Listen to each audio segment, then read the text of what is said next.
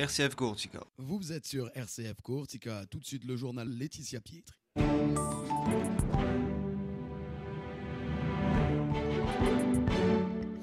Mesdames, Messieurs, bonjour. L'actualité en Corse avec le cri d'alarme du Secours populaire. L'association a besoin de dons et de bénévoles pour faire face à la forte hausse des personnes en difficulté. Les difficultés du logement en Corse confirmées par l'INSEE, l'île et la région de France avec le moins de logements vacants. On en parle dans ce journal. Les résidences secondaires sont montrées du doigt. Saint-Antoine-du-Mont ou chez nous, Saint-Antoine-et-Bourg, fêté aujourd'hui avec des traditions à Ajaccio et à Regno.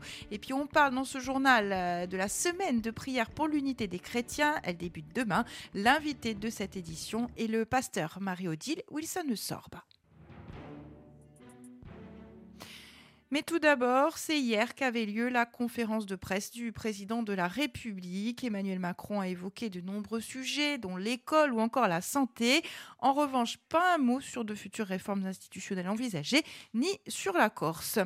Le cri d'alarme du secours populaire, l'ensemble des dirigeants s'inquiètent, disent-ils, des situations préoccupantes constatées sur le terrain. L'association dénonce une situation intolérable de personnes de plus en plus nombreuses qui se trouvent dehors sans aucune solution proposée, notamment des enfants et leurs mamans. L'association qui évoque également le désarroi des bénévoles faisant face à ces situations. Le Secours populaire invite donc toutes celles et ceux qui souhaitent contribuer à la solidarité populaire à se joindre à leur équipe en devenant bénévoles et lance également un appel aux dons. Un épisode de pollution aux particules du désert ce matin sur la Corse du Sud, selon l'association qualitaire. Euh, dans un premier temps, il va y avoir un risque de dépassement du seuil d'information et de recommandation. La bonne nouvelle, c'est que les précipitations annoncées en fin de journée devraient permettre de limiter ces concentrations dans l'air. Et puis les personnes fragiles hein, sont invitées à éviter de pratiquer notamment des activités sportives en plein air. La Corse subit une grave crise du logement qui touche en premier lieu ses habitants et le constat est confirmé officiellement par l'INSEE. Hier, l'Institut d'État a dévoilé les résultats de son enquête. Le constat est sans appel, en Corse, 8350 logements étaient vacants en 2020, soit 3,2% de la totalité des logements en Corse, contre 8,2% en France. Lille est donc la région où la vacance est la plus faible et la seule à rester stable sur une décennie. Alors moins nombreux en milieu urbain, les logements vacants sont peu fréquents sur Ajaccio et Bastia, rares dans les territoires touristiques. Ils peuvent être en revanche davantage présents dans les zones rurales. Alors une des causes de cette crise, le tourisme et notamment les résidences secondaires évaluées à 40% du parc immobilier. Les chiffres montrent que l'on n'a jamais autant construit en Corse ces dernières décennies avec 46 100 nouveaux logements. Cependant, la moitié de ces habitations sont des résidences secondaires. Par conséquent, les nouveaux logements dédiés à la résidence principale sont deux fois moins nombreux par habitant qu'en moyenne nationale. Le parc de logement s'étoffe, mais le dynamisme démographique et les besoins croissants de la population maintiennent le nombre de logements vacants au plus bas. Du 18 au 25 janvier, c'est la semaine de prière pour l'unité des chrétiens, catholiques, protestants, orthodoxes, tous sont appelés à se réunir autour du thème Tu aimeras le Seigneur ton Dieu et ton prochain comme toi-même. Ce sont les chrétiens du Burkina Faso qui ont choisi ce thème cette année. Alors la manifestation a vocation à réunir les chrétiens du monde entier et se décline partout et en Corse aussi. Il y aura ainsi des célébrations à l'initiative notamment du CCFD Terre Solidaire avec le Père Casano va le pop orthodoxe et la pasteur Marie-Odile Louison Sorbe.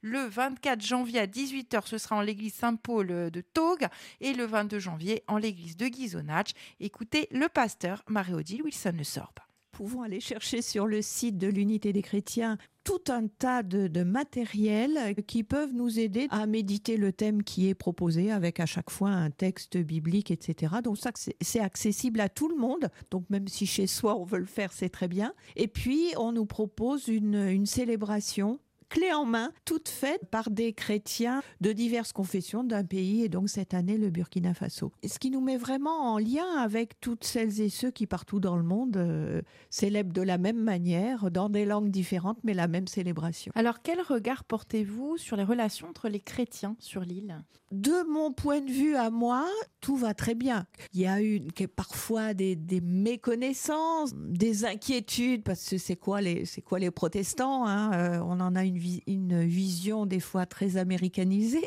ce qui n'est pas forcément le reflet de ce que nous pouvons être. Mais globalement, les relations sont bonnes. Après, je trouve, c'est mon regret, que euh, pour ce qui est des, des, des actions communes, ça manque un petit peu de troupes. Ça, c'est dommage. C'est quand même là aussi, on peut renvoyer une image puis, puis faire connaissance. Quelle est l'importance euh, de l'unité des chrétiens dans le respect, bien sûr, euh, des différences de chacun? Dans le monde qui est le nôtre, montrer qu'il est possible d'être unis malgré ces différences. On est tellement dans un monde de polarisation, de les uns contre les autres, pour se battre et pas pour se soutenir. Arriver à dire, ben oui, on est différent, bon, on est de la même religion, on est différent parce qu'on a une approche un petit peu différente, mais qu'est-ce qui nous unit? C'est le Christ. L'unité, nous dit l'Épître aux Éphésiens, nous a été donnée, à nous de la faire fructifier là où nous sommes. Je pense que le message vers l'extérieur est d'autant plus fort quand on fait des choses ensemble. Voilà le pasteur de l'Église protestante unie de Corse qui était notre invité ce matin. Une interview que vous pouvez écouter en intégralité en rediffusion ce soir à 19h12 ou en podcast comme toujours sur nos pages Facebook, sur X et le site internet de la radio rcf.courtiga. On célèbre aujourd'hui Saint Antoine du Mont en Corse, hein, Saint Antoine et Lioubourg, ou fêté dans de nombreuses communes insulaires avec des traditions propres, notamment les oranges à Règne ou encore le traditionnel pèlerinage à Ajaccio. Écoutez tout de suite l'historienne France Sampierre. Celui du 17 janvier était particulier parce qu'on y allait à pied et les femmes qui avaient besoin d'obtenir une grâce se traînaient à genoux plusieurs fois autour de la chapelle en priant, en disant le chapelet. Et puis après la messe, après la procession, les hommes portaient la statue sur leur dos. Et il y a là, en souvenir de Saint Antoine, qui avait son cochon à côté de lui, eh bien, euh, on dégustait du figatil. On allumait un petit feu devant la chapelle et là, on faisait griller le figatil. Je vous fais remarquer que la, coutume ne, s'est pas perdue. Et alors, le 17 euh, janvier, de très bon matin, il y avait des groupes de pèlerins qui se réunissaient et qui partaient à pied vers la chapelle. Il y avait donc plus de 5 ou 6 kilomètres, environ 6 kilomètres, en chantant et chantant, nous avons gardé les chants de Saint-Antoine, mais dans toute la Corse, les usages concernant Saint-Antoine Lioupourg, eh étaient différents. Vous savez que le plus célèbre, c'est celui d'Aregno. À Aregno, eh bien, on offre à Saint-Antoine, non pas du figaté, mais des oranges. Un jour, il y avait eu un énorme incendie. Il était parti d'un four allumé vous savez, des fours dont on fait le pain au milieu du village. Le four allumé, euh, le feu s'était propagé et il menaçait tout le village. Et on n'arrivait pas à éteindre le feu. Et, on n'avait rien que, des oranges. Vous savez que les oranges désaltèrent. On a placé par, euh, par hasard les oranges à côté du four. Et toujours par hasard, quelqu'un a dit Sant'Antone, Sant'Antone, protégez-nous. Et le feu s'est arrêté. Voilà l'historienne France Sampieri. Et puis sachez que cette année, Ajaccio renoue avec la tradition puisque des pèlerins sont partis à pied ce matin à 5 heures hein, de la cathédrale pour rejoindre la chapelle. La première messe y sera célébrée à 8 heures, donc euh, actuellement. Pour les autres, départ en bus gratuit à 9 heures de la cathédrale pour rejoindre le site. La messe solennelle est prévue ensuite à 10 heures, puis Spuntine ou à midi. Et à 15 heures, messe votive suivie de la procession. Ce qu'on pouvait dire sur l'actualité. À présent, on prend des nouvelles du temps.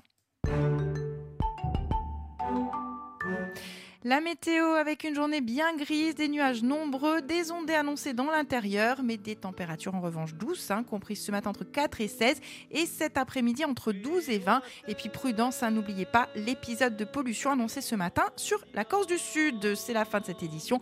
Très très belle journée à vous.